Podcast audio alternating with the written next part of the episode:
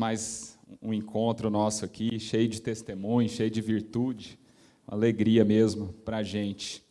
Bom, meu nome é Ronaldo, né? Sou esposo da Isabel. A maioria aqui já, acho que já conhece ainda, mas se alguém por acaso não conhece, eu acho que vocês já ouviram falar. De vez em quando o Paulo Júnior menciona aqui que o cara vê Deus quando vê o, um genro, né? Quando recebe um genro. Então eu sou um dos genros do Paulo Júnior. Está ajudando ele a ver Deus aí. Muito bom. E é muito bom a gente poder aqui ter esse momento para compartilhar e testemunhar o que a nossa casa tem vivido, né? o que Deus tem nos ensinado a cada dia, o que nossa casa, juntos, a gente tem aprendido. E, e uma palavra que veio no meu coração para a gente começar é a palavra que dá o título desse livro aqui do Cláudio, que é conexão. É, a gente vê que está tudo conectado, né? Muitas vezes a gente acha que é só um aviso, que é só mais um testemunho, mas é, se a gente tiver um pouco sensível, a gente vai vendo como Deus faz conexões o tempo todo e vai falando aos nossos corações, de tantas formas diversas, né? de tantas formas diferentes. E eu fiquei muito feliz com esse livro do Cláudio é fantástico, a gente tem mais algumas unidades ali, faz uma é, traz o Antigo Testamento para uma nova geração. Esse é o objetivo do livro fazer essa ponte, fazer essa, essa conexão. E essa palavra conexão, ela me chamou muita atenção. Eu tive recentemente numa palestra do, do, do filósofo Cortella, acho que a maioria deve conhecer, Mário Sérgio Cortella, e ele contou uma história interessante. Ele falou que um dia ele ligou para a filha dele, e a filha dele estava no, no carro com o neto, de três anos, no banco de trás. E ele ligou para ela, ela atendeu no Viva Voz. Ele foi e falou: Oi, filha, tudo bem? Como é que tá? E ela: Oi, pai, tudo bem, o senhor? Aí nisso, o netinho de três anos lá atrás deu um grito, falou assim: Mãe, meu avô é seu pai? e ficou surpreso, né? É, e o que é interessante nisso, né? Que o Cortella falou. É, a descoberta de uma nova conexão traz vitalidade. É interessante isso, né? essas conexões trazem vitalidade. Uma conexão simples, trivial, mas que traz vitalidade. E quando eu vi o livro do Cláudio, esse título, eu falei: nossa, agora você imagina uma conexão revelada por Deus. O poder que isso tem, a vida que isso traz, a vitalidade, a vida em abundância. E a gente começa a entender algumas palavras de Jesus. Por que, que essas palavras são de vida? São de esperança. Amém? E dentro desse espírito, meus irmãos, era isso que eu gostaria de compartilhar, uma dessas conexões que Deus trouxe à minha vida a partir do Antigo Testamento. E é uma história bastante conhecida, é, de um homem bastante conhecido, de um homem bastante famoso na Bíblia, que eu creio que muitos aqui, a maioria já ouviu falar, que foi Abraão. E a primeira coisa muito interessante sobre a vida de Abraão é que, quando a gente lê o Velho Testamento, em várias oportunidades, Deus chama Abraão de uma forma muito especial. Alguém aqui já sabe dizer? Uma forma muito especial. Deus chama Abraão de meu amigo. Meu amigo Abraão está relatado em diferentes versículos no Velho Testamento. E a primeira reflexão que eu fiquei fazendo foi isso. Meu Deus, que privilégio ser chamado por Deus de meu amigo. Eu lembro de uma música que a gente canta desde pequeno na igreja que diz que não existe nada melhor do que ser um amigo de Deus. Então, meditando sobre isso, é, eu queria que a gente abrisse lá em Gênesis, no capítulo 12. Vou ler poucos versículos, logo esses versículos iniciais, que falam sobre o chamado de Abraão.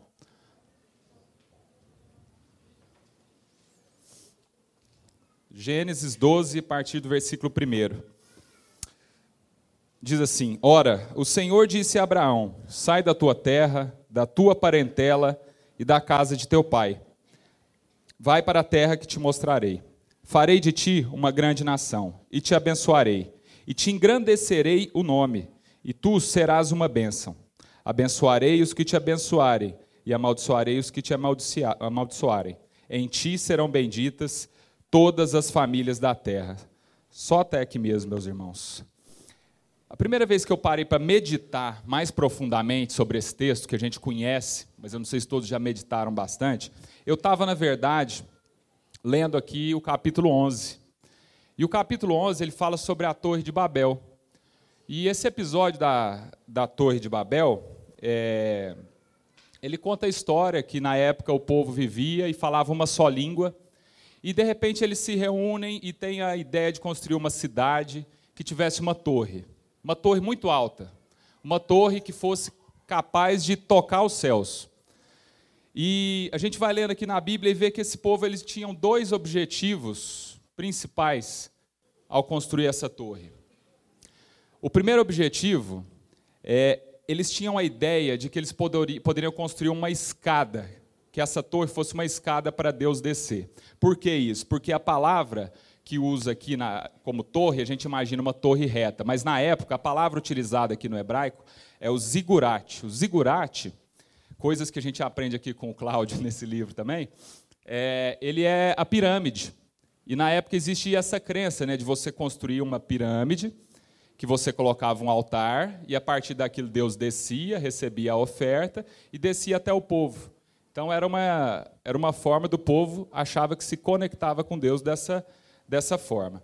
E o segundo objetivo, ao construir essa torre muito alta, é que a partir disso, desse feito, de algo que nunca tinha sido feito antes na terra, algo tão grandioso, algo tão alto, tocando os céus, eles fizessem um nome para eles. Eles estavam ali construindo o nome e com isso eles teriam um nome famoso conhecido por toda a parte é, da terra. E o que é que isso fala, né? Qual a conexão? O que é que isso fala com a gente hoje, no nosso dia a dia? Eu passei a refletir e meditando sobre isso e eu vejo diferentes conexões. Como sociedade, a gente pega ao longo da história e vai vendo a história da humanidade em diferentes lugares, diferentes regiões. Se a gente observar bem, o povo está dire, diretamente, vira e mexe, construindo formas de Deus descer até eles. Diferentes escadas, diferentes cultos, diferentes ritos. E muitas vezes as pessoas se matando por achar que a sua escada está mais certa que a do outro. Que o seu caminho que você está construindo para Deus descer é melhor do que o do outro. São inúmeros relatos. A gente podia passar aqui a, amanhã relatando. Quando eu penso num aspecto pessoal, eu também vejo a gente muitas vezes construindo escadas. E aqui eu gosto de dar um testemunho pessoal, porque na minha vida, durante muito tempo, eu percebi, hoje eu percebo, que eu ficava construindo uma escada para me relacionar com Deus. Eu nasci num lar cristão, meus pais são cristãos, meu avô era pastor, eu estudei num colégio evangélico, eu era líder nesse colégio evangélico, eu trabalhava em acampamentos, e tem algo de errado nisso? Não, tudo isso é maravilhoso. Mas o problema era eu achar que isso era uma escada para me dar um acesso a Deus. E aí o que, que acontece quando a gente tem esse tipo de pensamento? Esse é um mecanismo básico da religião, da religiosidade, né? de achar que isso, por fazer isso, por fazer algo, Deus não vai, não vai nos abençoar. O que acontece quando a gente pensa assim é que a primeira coisa que sai diferente daquele, daquilo que a gente imaginou que deveria ser, a gente começa a se revoltar com Deus. Então, na minha vida, muito cedo, assim que eu fiz o vestibular, ali 17 para 18 anos, e não passei na Universidade Federal, você já começa a murmurar. Pô, Deus, mas eu fiz tudo tão certinho, construí os degraus aí da minha escada tão bonitinho, uma escada tão linda, tão perfeita. Como é que é isso? Não é assim que a gente se relaciona, então? E a gente começa a se revoltar. E na minha vida aconteceu um negócio interessante. Porque aí, saindo desse pensamento, eu entrei no segundo objetivo do pessoal da Torre de Babel. Falei, ah, então já que Deus não veio aí pela escada que eu construí, eu vou fazer o seguinte, então, eu vou, agora eu vou construir um nome para mim. Então agora eu vou usar todos os meus esforços para fazer o meu nome, fazer um nome alto, conhecido, igual a torre, que toque os céus, que seja reconhecido por todos. E E o que acontece é que, depois de ver Babel na sociedade, depois de ver Babel na minha vida, quando a gente pensa dessa forma, eu começo a ver Babel nas nossas relações. Porque aí, tudo o que eu vou fazer é para empreender esforços para atingir o objetivo de tornar aquele meu nome grande, para adquirir o status, para me tornar rico, tanto que eu acho que deve ser, para que esse nome seja famoso, tanto que eu acho que ele deva ser. E aí, nas nossas relações, o que, que isso acontece? Eu só me relaciono com alguém se ele for me oferecer algo que vai me ajudar a seguir nesse objetivo. E da mesma forma, a pessoa muitas vezes está esperando que eu ofereça algo em troca para que ela atinja o objetivo dela. E aí isso vai contaminando as nossas relações o tempo todo. E aí eu leio Babel e vejo como é atual, como nossas relações estão contaminadas por esse espírito de Babel. Isso é terrível. Eu estava olhando uma rede social esses dias e vi uma postagem que era uma, uma frase em inglês, mas que traduzida, né, ela dizia o seguinte: esqueça o seu relacionamento, encontre um parceiro e construa um império. Muitas vezes talvez a gente já tenha até visto essa frase meio desatento, meio desapercebida e achado assim, ó, legal. Né? E esse é um espírito que está aí. Mas o que acontece, meus irmãos, é que Deus não tem compromisso com os nossos impérios. Deus não tem compromisso com as nossas torres de Babel. E Deus nunca quis parcerias para as nossas relações. O que Deus começa a nos ensinar é que Ele tem compromisso com a família, que Ele tem compromisso com relacionamentos verdadeiros entre irmãos.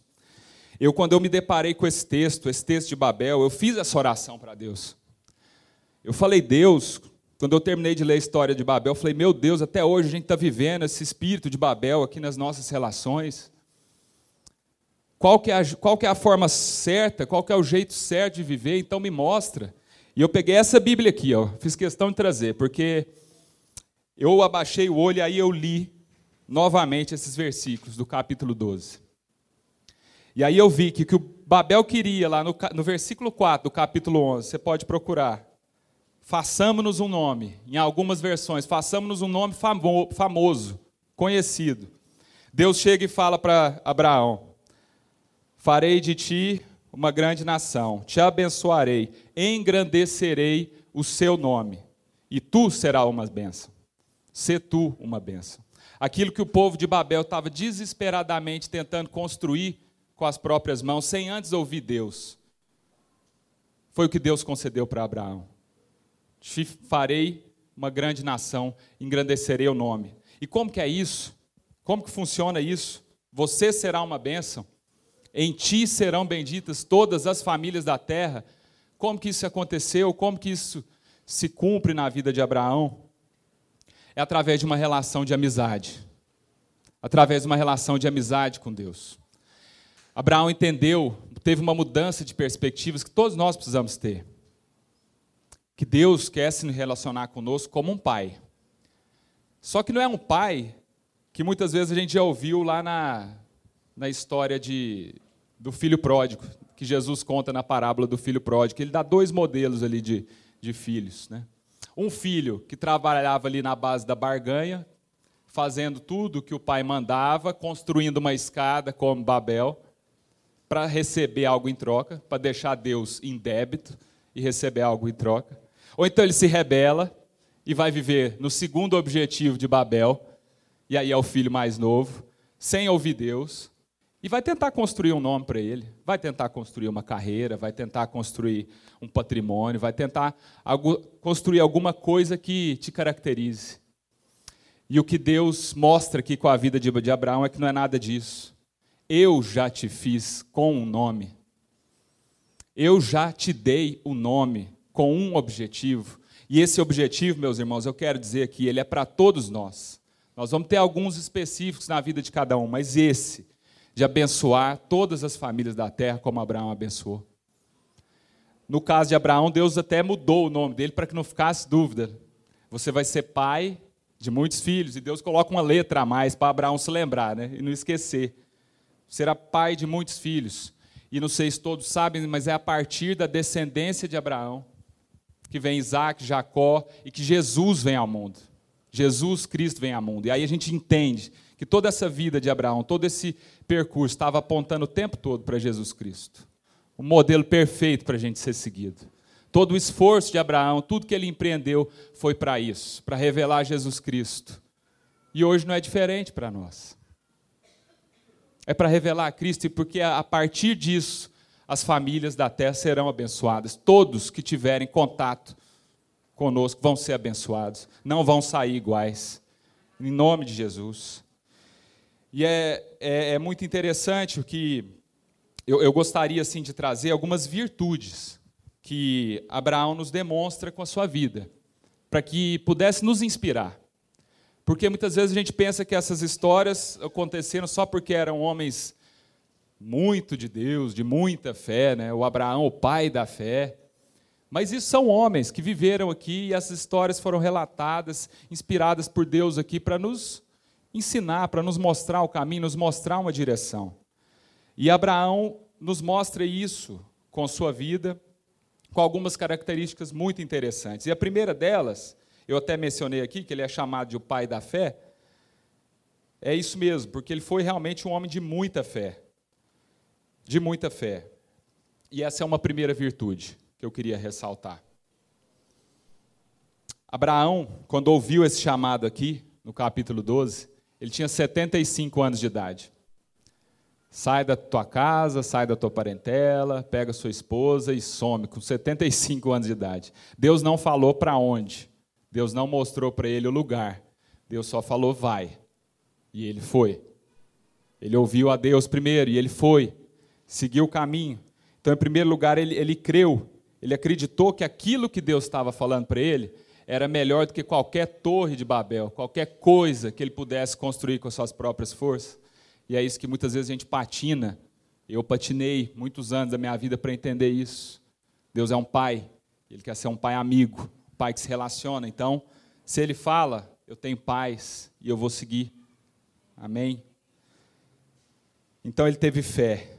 E algo interessante é, na, na, caminhada de, de Abraão é que ele já não nasceu com essa fé toda. Isso é algo que vai sendo construído. Porque a gente pensa, é isso que eu estou falando, às vezes a gente acha que esses caras não falharam, que esses homens aqui não falharam, que eles não tiveram medos, que eles não tiveram angústias, dúvidas, aflições. Não, eles tiveram. E aí eu já entro na segunda característica de Abraão, que é a integridade. E integridade é, a gente faz uma vez, muitas vezes a gente faz confusão de conceito, né? Acha que integridade é uma pessoa que segue um código moral correto, ilibado e etc. E tal, tá, é uma pessoa íntegra. Mas olha o que, que o dicionário fala sobre integridade: é o estado ou característica daquilo que está inteiro, que não sofreu qualquer diminuição, plenitude, inteireza. Abraão foi um homem inteiro naquele chamado que ele recebeu naquilo que Deus chamou ele para ser, naquele propósito, naquela vocação. Ainda que ele tenha tido medo algumas vezes, ainda que ele tenha titubeado algumas vezes, mas ele estava inteiro naquele propósito de ser um pai de muitos filhos e de abençoar todas as famílias da terra. Então existe um episódio para a gente entender que ele teve medo mesmo, Abraão, quando ele está entrando na terra do Egito. A Bíblia relata que ele teve muito medo de que o faraó tomasse a mulher dele, Sara. A Bíblia relata que era muito bonita, uma mulher muito bonita. E aí Abraão, com muito medo ele, de morrer, porque se o, faraó tomasse a mulher dele, ele ia matar o Abraão. Ele fala que ele era só irmão de Sara. Não, ela é minha irmã. E o que, que isso nos ensina? Tem uma outra, um outro episódio que eu gosto de contar, é a outra história pessoal. que foi quando eu pedi, foi pedir a Isabel em namoro ainda, para o Paulo Júnior. E aí eu sentei lá no sofá com o Paulo Júnior, aquela conversa tensa, aquele frio na barriga. E eu achando que com esse currículo que eu tinha, né, de igreja e tal, falando, não, aqui é um cara bacana, né, e tal. E aí vai o Paulo Júnior, olha assim bem para mim. Ronaldo, eu sei que você é safado. Aí eu, eita, eu já arrepiei assim, né? Gelou de cima embaixo. Ele, olha, você é safado, eu sou safado, todos nós. Aí eu comecei a acalmar, né? Vamos ver como é que é isso. Nós somos safados porque nós tentamos nos safar o tempo todo. Quando a gente é colocado em uma situação numa pressão, igual Abraão estava aqui, que ele ficou com medo, medo da própria vida, o que, que ele tentou? Vamos safar. E essa é uma tendência do ser humano, é se safar. É se safar. A gente, muitas vezes, a gente vai tentar ir por esse lado. Mas a Bíblia diz também que tem algo que lança fora esse medo do nosso coração. O que, que lança fora o medo do nosso coração, meus irmãos? É o amor que lança fora o medo. É esse amor do Pai, entendendo essa relação, que nos chamou para cumprir um propósito, uma vocação. E quando Ele nos chama, a gente tem plena convicção disso. Esse amor nos inunda e a gente não tem mais medo. E a gente consegue enfrentar as situações. Minha esposa gosta de lembrar uma característica bem interessante sobre o amor, para a gente entender o que é o amor. Ela fala: o amor é sempre extraordinário. O que é extraordinário? se a gente for pegar o dicionário. É ir além daquilo que é proposto. E hoje a gente ouviu aqui que o amor deve ser exercitado no ordinário, no dia a dia. A gente tem dito isso algumas vezes, mas no ordinário, agindo de forma extraordinária. É isso que Deus tem. Quando vier um desafio, você não entrega só o seu 100%, você vai além daquilo que lhe é proposto. E no seu caminhar, Abraão acaba nos ensinando isso. Quando você pensa assim que Deus não podia pedir mais nada para Abraão, já tinha pedido tudo, Deus pede o filho que ele tinha tido, o filho da promessa, para que ele pudesse ser o pai de muitos filhos. Às vezes, meus irmãos, a promessa de Deus, algumas coisas que a gente vai fazer, a gente vai ficar meio desconfiado de Deus, né? Achando, Deus, mas é isso mesmo. Eu vou ter que entregar o filho da promessa. E é isso mesmo, o filho que o Abraão teve depois dos 90 anos. Deus pede que ele entregue aquele filho como uma oferta. E Abraão vai, leva o Isaac lá para o monte, pronto para sacrificá-lo. Depois vem o anjo do Senhor, o impede. Mas o coração do Abraão, e é essa lição que fica para a gente, ele estava pronto para entregar além de tudo que ele tinha, além da própria vida, o filho da promessa. Acho que era algo, algo mais difícil, o mais difícil. Ele foi além do que é proposto. E ele continuou íntegro, íntegro, agindo com integridade, ali no seu chamado. E é só o amor que nos, nos ensina isso. E aí a gente entende, com fé, com integridade, que Abraão, em todos esses momentos, ele agiu com responsabilidade. E responsabilidade é outra palavra que a gente tem um probleminha de conceito também, de achar que é só é, ser um bom filho, ser um bom marido, ser seguir um código de normas também. Mas ser responsável, né? É, é na verdade ser a resposta. Abraão foi a resposta para aqueles que estavam ao seu redor. Abraão foi a resposta para a família. Abraão foi a resposta para uma geração. E quando a gente entende isso, quando a gente passa a ser a resposta na vida dos nossos irmãos, a gente gera, a gente passa a gerar frutos. Então, ser amigo de Deus esse amigo de Deus, esse homem chamado de meu amigo por Deus, ele chegou nesse nível porque ele foi a resposta na vida dos outros. Ele não se vitimizou, que seria o oposto. E ele tinha muitos argumentos. Sair de casa sem saber para onde, aos 75 anos de idade, ele poderia se vitimizar. Mas ele não se vitimizou, ele foi a resposta, falou: não, isso aqui é comigo. Eu não vou ficar justificando. Se eu entendi, eu entendi esse chamado, eu entendi essa vocação, eu vou respondê-la, eu vou ser a resposta. Então, fé, integridade e responsabilidade. Então, meus irmãos, eu quero já caminhar para o final. Pelo amor de Deus, não vamos transformar as nossas relações em parcerias. Isso é muito pouco, isso é muito ruim. Isso mata, isso está matando a gente. O que nós estamos construindo? De onde veio essa ideia de Torre de Babel? De onde veio esse império, essa loucura? Nós não estamos aguentando. Nossos filhos não estão aguentando. Não vamos tentar impor uma Torre de Babel para eles também. Muitas vezes a gente já construiu, essa torre já está pronta. E a gente está tentando impor. Mostrando para eles que eles têm que se matar para manter essa estrutura. O que, que é isso? Esse não foi o chamado. O chamado de Deus para todos nós, meus irmãos, é para abençoar todas as famílias da terra, para que, sendo como Cristo, como Abraão, apontou, que a gente tenha empatia, que a gente se coloque no lugar do outro e que a gente invista de forma séria em relacionamentos, relacionamentos íntimos, não parcerias, relacionamentos cada vez mais íntimos, se entregando, se abrindo, abrindo totalmente sua vida para os seus irmãos, investindo nisso, que é onde está a vida é onde o Senhor ordena a bênção, como Danilo falou aqui hoje mais cedo. Não há outro lugar de vida. É nesse ambiente. É nesse ambiente. Existe um livro que eu gosto muito de citar, o título dele já nos ensina muito, que ele chama O Lugar Mais Seguro da Terra. É nesse ambiente, todo esse esforço, gente, é para que a gente viva nesse ambiente. Esse é o lugar, esse é o reino de Deus. Para a gente viver aqui, nesse ambiente seguro. Não existe Babel, não existe nada que possa se igualar a isso. Amém, meus irmãos? Em nome de Jesus. Eu queria orar por todos nós. Vamos ficar de pé. Queria pedir para você ficar de pé.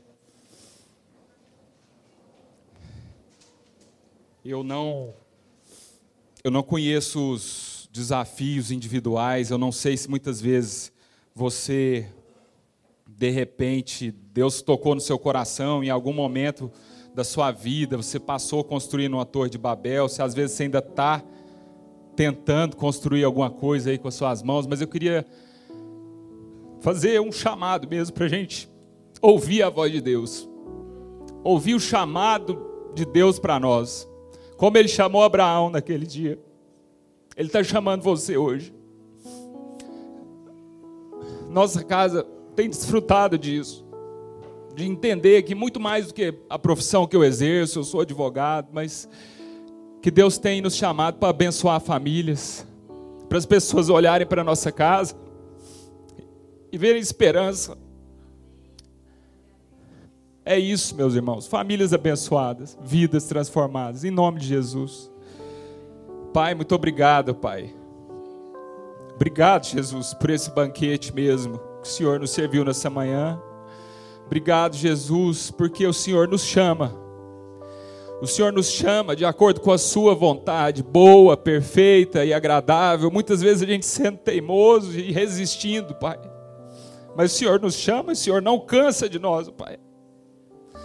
Muito obrigado, Jesus, porque os seus planos são planos de paz para a vida de cada um aqui, ó Pai. E eu te peço que o seu Espírito Santo coloque isso forte em cada coração aqui hoje que não haja mais dúvida, Pai, que não haja mais meio termo, que haja convicção, convicção do chamado, convicção de propósito, convicção das relações, Pai, das relações, da família que o Senhor quer formar a partir de nós, ó Pai, e trazer bênção para todos os lugares da terra, no nome de Jesus, meu Pai, no nome de Jesus.